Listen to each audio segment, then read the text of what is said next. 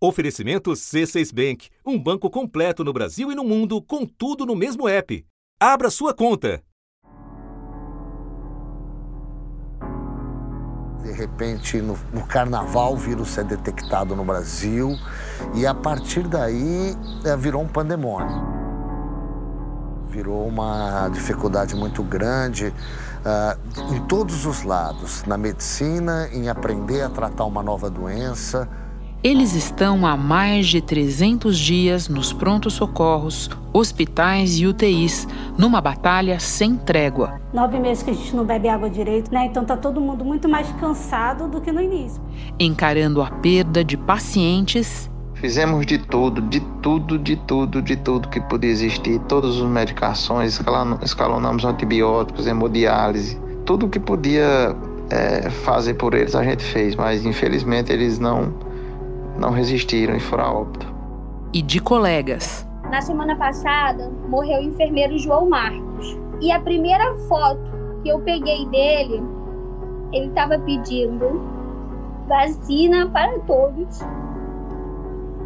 E a gente se emociona muito, porque o João Marcos morreu, assim como mais de 52 da enfermagem também morreram só no estado do Rio de Janeiro.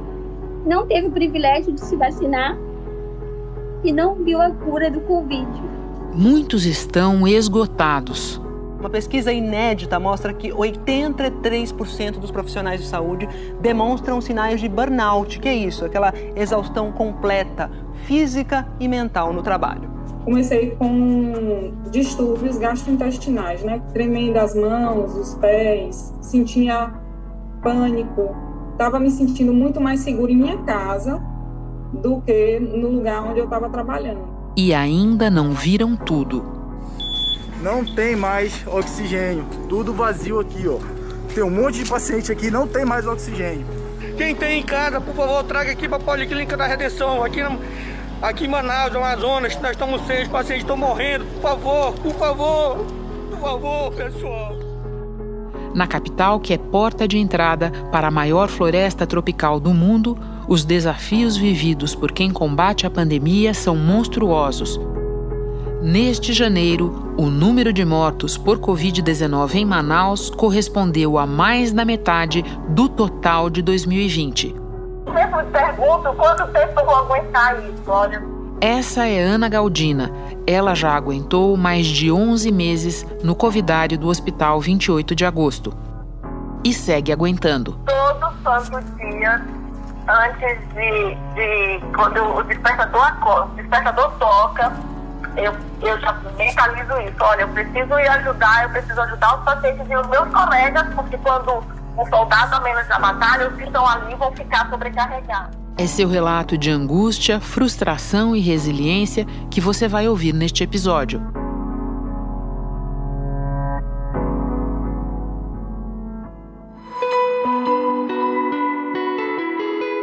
Redação do G1, eu sou Renata Luprete e o assunto hoje é a situação de guerra em que vivem há quase um ano profissionais da linha de frente do combate ao novo coronavírus. Quem conta é a infectologista Ana Galdina, 42 anos, casada, mãe de dois filhos. Segunda-feira, 1 de fevereiro. Ana, eu começo pela tua formação profissional, pelo momento em que você fez a escolha. Por que infectologia? Porque eu me apaixonei pela infectologia ainda na formação.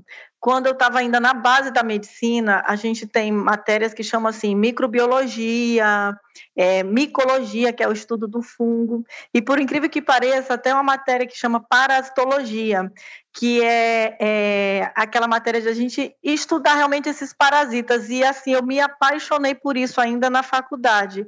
E engraçado que não é uma coisa que todo mundo goste, mas eu falei, bem, eu vou querer uma especialidade em que eu trabalhe essas matérias aplicadas à medicina, e isso era a infectologia.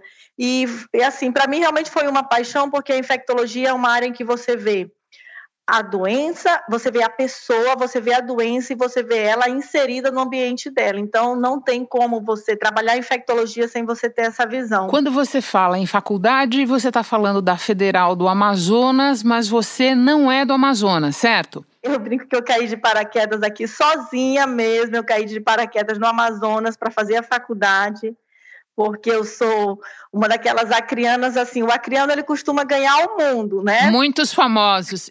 Várias personalidades acrianas, então é, e isso tá, essa raiz tá, tá aqui em mim. Realmente eu não sou aqui do Amazonas. O Amazonas me acolheu e aqui eu, meus filhos nasceram, mas eu sou acriana, realmente. E de volta à faculdade, Ana, o que que os livros, o que que o estudo te ensinou sobre as pandemias? Toda vez que a gente falava em pandemia, a gente via isso aplicado na história da medicina. Quando a gente ia estudar matérias como a história da medicina, a gente via essa questão de pandemia. Claro que a gente olhava a pandemia como algo que a gente nunca iria viver. A gente olhava, às vezes, até com uma visão crítica. Poxa, como foi que naquela época fizeram isso? Como não conseguiram enxergar que era desse jeito? Isso é muito curioso, porque, de repente, eu me vi diante de uma pandemia e aí, esse conhecimento de outras pandemias me ajudou a vivenciar essa pandemia. Vivenciar como? De olhar para o doente, de olhar para a doença, de procurar entender o que estava acontecendo. O infectologista, ele é o norte, ele é o capitão, ele é o comandante no momento de pandemia. Eu falava isso, mas eu nunca esperava viver isso. E na profissão você escolheu tratar de pacientes de HIV e no ano passado foi confrontada com uma realidade totalmente nova. Você pode comparar para nós os teus medos e dos teus colegas no início da pandemia, quando vocês tratavam os primeiros casos do novo coronavírus, quando ainda se sabia tão pouco sobre a doença, e agora, quando vocês já atravessaram dois colapsos do sistema de saúde aí? Quando a gente se vê diante de uma guerra, você se vê diante de um inimigo e que você consegue visualizar esse inimigo e que você consegue imaginar o que ele vai fazer com você, é mais fácil de encarar isso, né? E o que, que aconteceu no primeiro momento, ali em torno de março, abril, quando a gente foi confrontado com os primeiros casos de, de, de Covid aqui? A gente teve medo do total desconhecido. A pessoa com Covid, ela passava a ser um pária ninguém queria chegar perto, ninguém, quando falava assim, olha, é Covid, todo mundo saía correndo. E aí, como eu tenho essa formação em infectologia, eu falava, os meus pacientes em infectologia, eles às vezes eles são vistos dessa forma pelo sistema de saúde. Quando chega algum paciente que tem HIV, que tem hanseníase, que tem tuberculose, todo mundo corre. Ainda tem essa cultura, né? Então eu me vi muito, eu, eu me identifiquei de cara com aquele paciente de Covid, mesmo sabendo dos riscos. Eu acho que é da natureza do infectologista, né? E sim, aquilo me deu muito medo, porque eu não sabia exatamente o tamanho da minha exposição e dali o que que viria. Tanto que eu, eu peguei Covid logo no início. Na última semana de março eu peguei Covid. E o desconhecido dá medo, porque você nunca sabe como vai ser o dia seguinte. Você não sabe como vai ser o dia seguinte. E esse medo mudou ao longo da, da pandemia. Nesse primeiro momento era o medo do desconhecido. Agora a gente tem medo do colapso. O nosso medo é o seguinte: eu estou aqui, eu vou ajudar o paciente, eu sei como ajudar o paciente, mas se eu adoecer, eu não vou ter, eu não, não tenho como ser cuidado, eu não tenho como ser tratado.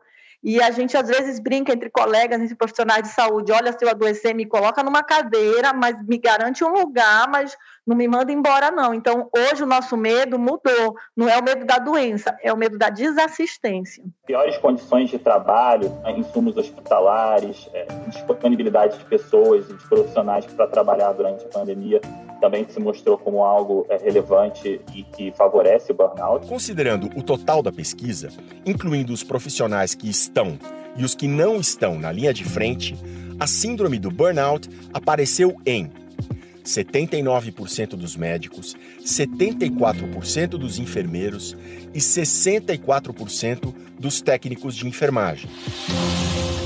Pela pesquisa, quanto mais jovem o profissional, maior a chance desse esgotamento. Em hospitais públicos, os números da síndrome são mais altos do que nos particulares. Ana, você se lembra a esta altura como foi o primeiro óbito por Covid que você assistiu, presenciou? Eu lembro porque eu acho. É aquela coisa, o primeiro caso a gente não esquece, né? Eu faço plantão de sala de reanimação. Então, os pacientes eles chegam comigo naquele momento mais crítico do hospital todo. Então, o hospital, o local mais crítico é o local em que eu estou de plantão. E aí eu recebi um senhor, ele era um senhor de menos de 60 anos, em torno de 55 anos, ele chegou parado. E aí, o que que eu, eu enquanto plantonista, fui para cima do paciente, a gente fez todas as manobras de reanimação, é, tudo o que, que tinha que ser feito e o paciente, em momento algum, voltou. E aí, depois, quando a gente foi, quando eu fui coletar a história do paciente para entender o que tinha acontecido, a história que a família relatava era uma história muito compatível com, com Covid.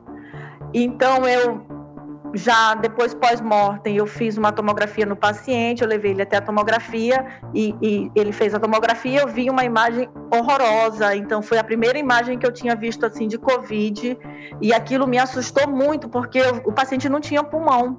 E até então eu desconhecia qualquer doença que fizesse aquilo com o pulmão de alguém e me deu medo. Me deu medo exatamente por causa do desconhecido. Eu pensei, meu Deus, mas será que isso acontece comigo?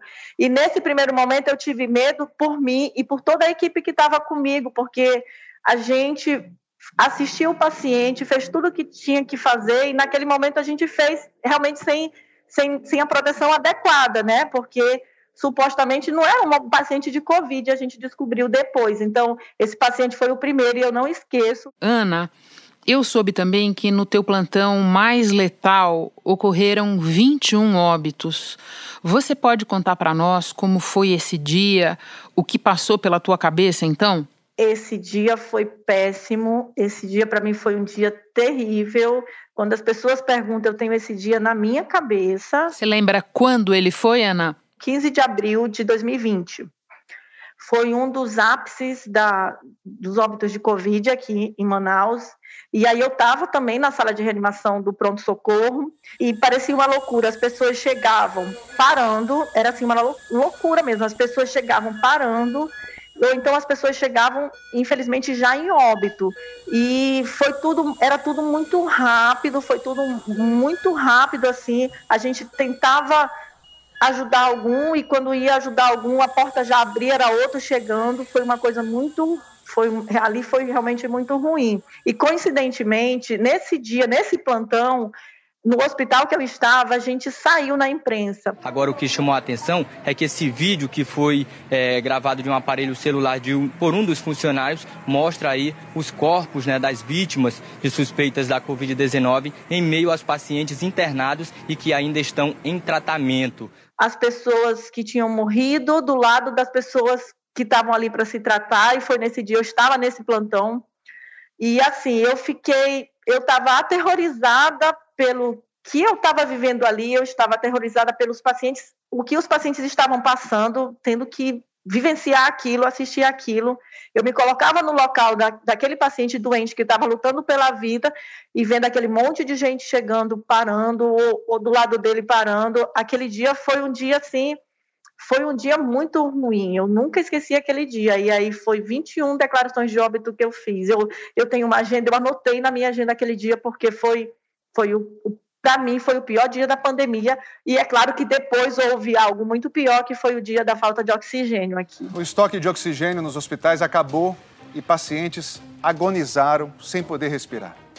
Profissionais de saúde e as famílias dos doentes entraram em desespero. O oxigênio já tinha faltado ontem. Aí ele conseguiu ainda sobreviver um pouco porque infelizmente um outro paciente tinha falecido. Aí pegaram esse cilindro e colocaram nele. Aí acabou, né? E mediante a isso não. Meu Deus. Meu pai, infelizmente, meu pai, ele tá guardando a volta de Cristo. O pessoal que morreu aqui foi tudo por falta de oxigênio. Não tem. Se não abastecer, não tem.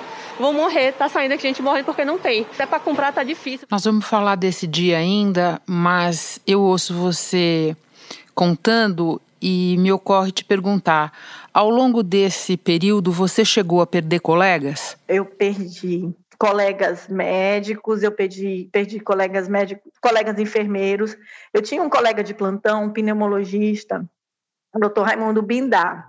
Ele já era um senhor, mais de 60 anos, ele não precisava, ele não precisava estar lá na linha de frente, sabe? Ele não precisava. Mas o médico, quando ele tem essa, quando ele nasce com essa, essa medicina na veia, é, é, é, um vício, entendeu? Então o doutor Bindá ele não precisava estar lá e a gente mandava ele para casa e ele falava, ele falava não, mas eu, eu não vou, vocês são meus colegas de plantão, eu não vou deixar vocês aqui. Ele optou por estar ali naquele momento. E, infelizmente ele adoeceu e ele foi a óbito e isso foi uma coisa devastadora para mim também. Foi logo no início, foi em abril de 2020 e eu eu fiquei muito mal, porque ele era um professor, ele era um pai, ele, eu, eu tinha nele uma figura de pai, ele era muito acolhedor, sempre estava no plantão ele cuidava de mim, eu cuidava dele, falava para ele: Bindá, tem que ir para casa, tu não tem que ficar aqui. Além de outros colegas que eu, que eu perdi, e eu vou falar aqui, por um outro que, para mim, eu, eu, eu, chorei muito, muito, muito, foi o maqueiro do pronto-socorro que eu, que eu trabalho, porque às vezes a gente tem a visão do médico, do enfermeiro, mas existe essa figura do maqueiro, e seu Carlos, seu Carlos era o nosso maqueiro padrão do pronto-socorro, e ele também foi a óbito, ele faleceu ano passado, em novembro, e eu senti muito. Ana, você mencionou o colapso na oferta de oxigênio. Eu quero me deter um pouco nisso com você, porque parece claro que foi isso o que colocou a tragédia de Manaus num outro patamar, é, jamais visto em todo esse período que nós estamos é, atravessando.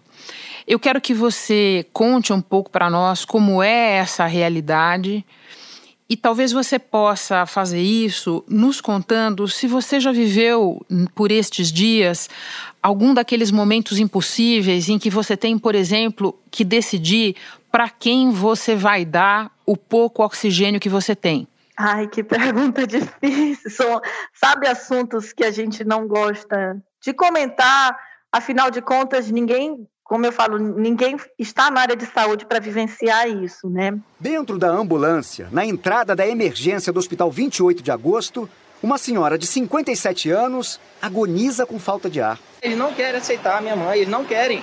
Querem que leve para outro hospital. Não tem condições, gente. Pelo amor de Deus, não tem condições. Essa é a palavra. Temos uma notícia de que o oxigênio está acabando. O oxigênio vai acabar em uma hora.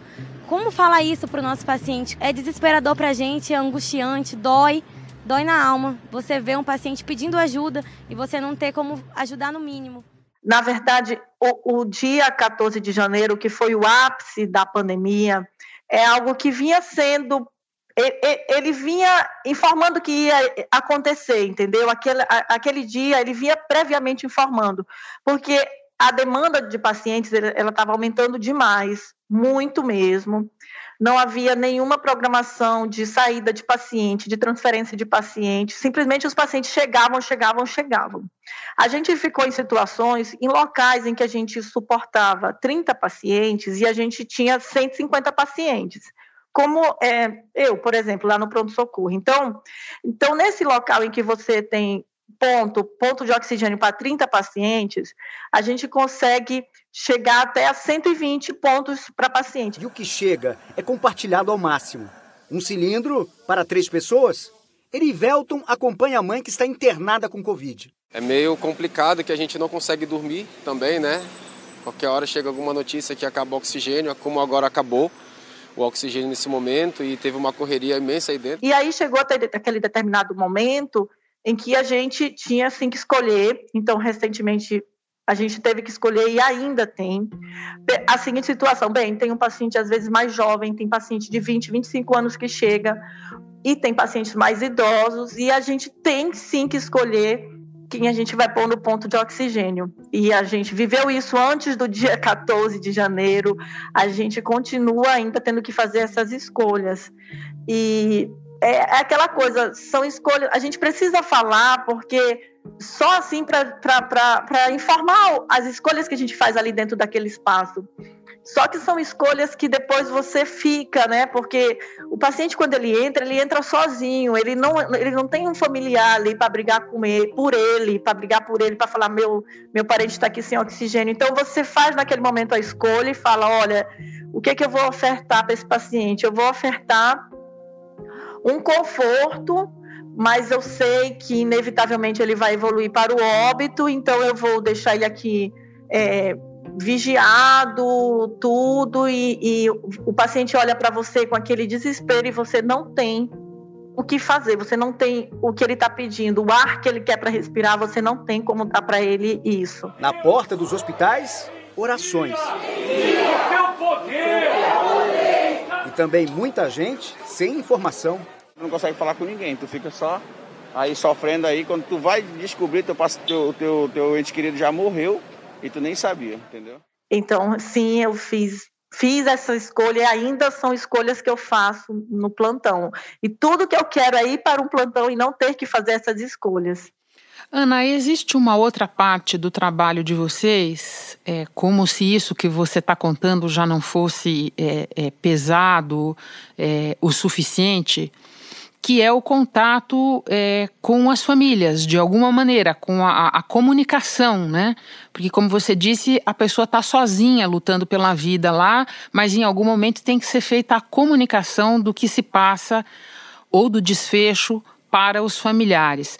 Como é que é essa parte? Você pode descrever para nós alguma cena que tenha te marcado? Olha, recentemente eu passei por uma cena que me marcou bastante. Sexta-feira, é, eu recebi um paciente, eu estava lá na sala de reanimação, recebi um senhor, 70 anos, com desconforto respiratório, tudo, mandei para tomar. Ele estava com a filha, até então ele estava com a filha, né? Aí foi para tomografia e quando ele voltou da tomografia, aquele pulmão todo de Covid aquele pulmão realmente um comprometimento superior a 80% de Covid. Então, é, aquele paciente que a gente olhou a tomografia e viu que sabidamente ele iria morrer. Então, é, mas ele estava lúcido, orientado, e você viu aquela tomografia considerando que você ele, eu não teria ponto de oxigênio para ele. Esse era o cenário. E aí ele estava com a filha e estava com o filho. Eu chamei ele, chamei os dois. Ele estava tava numa maca. Uma enfermeira ficou com ele na maca, a filha e o filho entraram. Eu mostrei a imagem para eles, a imagem, expliquei o que era aquela tomografia para eles. Eles começaram a chorar e eles falaram: "Doutora, mas ele vai conseguir sair dessa". E aí eu, eu falei: olha, eu preciso ser sincera com vocês esse tamanho do comprometimento, infelizmente, não vai conseguir ser revertido e ele vai entrar agora para esse espaço que é o espaço do paciente de Covid, que é a sala rosa, e ele vai entrar sozinho. Então, eu quero que você vá lá, converse com seu pai e converse com seu pai como se fosse a última vez que você fosse conversar com seu pai. E aí eu expliquei para ela e procura não demonstrar para ele essa angústia que você tá agora. E aí ela pediu para chorar, pediu desculpa, pediu para chorar e ela chorou, chorou, ela chorou. Só que assim, ela chorou, eu chorei, o enfermeiro que estava comigo, era um enfermeiro meio durão, ele saiu da sala e eu estava com uma técnica de enfermagem que também chorou. Todo mundo chorou ali. Aí ela falou, doutora, desculpa, é que eu precisava fazer isso para não chegar na frente dele e chorar. E na hora que ela foi se despedir dele, todo mundo ficou chorando, sabe? Foi um, essa cena me marcou, é daqueles dias que eu voltei, cheguei em casa e depois chorei. E até hoje eu tenho a visão dessa filha chorando, se despedindo do pai. E ele, ele acabou indo a óbito. Na manhã seguinte, ele entrou de na noite, 11 horas, antes de 7 da manhã ele foi a óbito. Você falou da tua casa, é dela é, que eu quero falar agora. Como é que é quando você sai finalmente do hospital e chega em casa, Ana? Tudo que a gente quer é chegar em casa e falar assim: bem, eu estou em casa e vamos fazer de conta que nada aconteceu, mas não é assim. Eu até expliquei que eu tenho uma rotina quando eu chego em casa, para eu conseguir estar em casa sem, sem lembrar do que aconteceu. Eu tenho que chegar em casa e, como eu vou logo para o banho, nesse momento do banho eu choro. Eu choro, choro, choro, choro, choro, choro. E às vezes eu perco noção do tempo de tanto chorar, e aí meus meninos ficam na porta. Ei, mamãe, que banho demorado, você não vai sair logo? Que idade tem teus filhos, Ana? Um tem 11 e o outro tem 8. porque eu quero estar lá com eles, sendo mãe deles, sem, sem aqueles pensamentos e sem todas aquelas cargas do plantão, entendeu? Então, isso é uma rotina. Eu chego em casa, eu preciso fazer isso. E, e é, é, é como se fosse um momento de passagem, entendeu? Como se fosse a passagem para eu estar ali, eu estar com minha família, simplesmente sendo a mãe da, dos meus filhos, sendo a esposa do meu marido. Eu realmente tenho que ter essa, essa passagem para dentro de casa. Ana, para terminar, o que, que é a vacina para você? Vacina, para mim, é a, a esperança de dias melhores, entendeu? Vacina, para mim, é, é, a esperança, é, é, a visão de que a vida, de alguma forma, não vai voltar a ser o normal que era antes, mas que a gente vai conseguir alguma esperança de viver melhor. Então, assim, vacina para mim é esperança, porque a única forma que a gente tem de controlar o que está acontecendo, a gente sabe que não vai ser de imediato, mas que a gente vai conseguir controlar o cenário e voltar àquela vida que a gente tinha, pelo menos o, o próximo do que era a nossa vida antes, é com a vacina, entendeu? Então, vacina para mim é esperança. Ana, muito obrigada pelo depoimento, uma lição conversar com você. Toda boa sorte para você e para os seus colegas. Obrigada, viu? Muito, muito, muito obrigada. Este foi o assunto podcast diário disponível no G1 e também no Globoplay, Spotify, Castbox, Deezer, Google Podcasts, Apple Podcasts, Amazon Music. Nas plataformas digitais de áudio, dá para seguir a gente e assim não perder nenhum episódio. Eu sou Renata Loprete e fico por aqui. Até o próximo assunto.